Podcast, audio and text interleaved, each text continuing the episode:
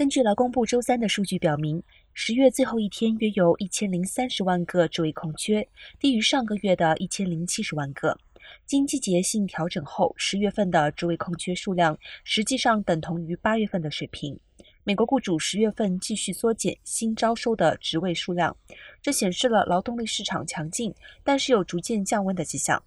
在众多行业中都有职位减少的情况，包括制造业、建筑业和商业服务业等。尽管如此，每个主要行业的就业机会仍高于疫情前的水平。这凸显了，尽管借贷成本上升，但劳动力市场继续强劲。联储会正在试图通过限制招聘来遏制通膨，担心火热的就业市场会迫使雇主提高工资，从而导致物价继续飙升。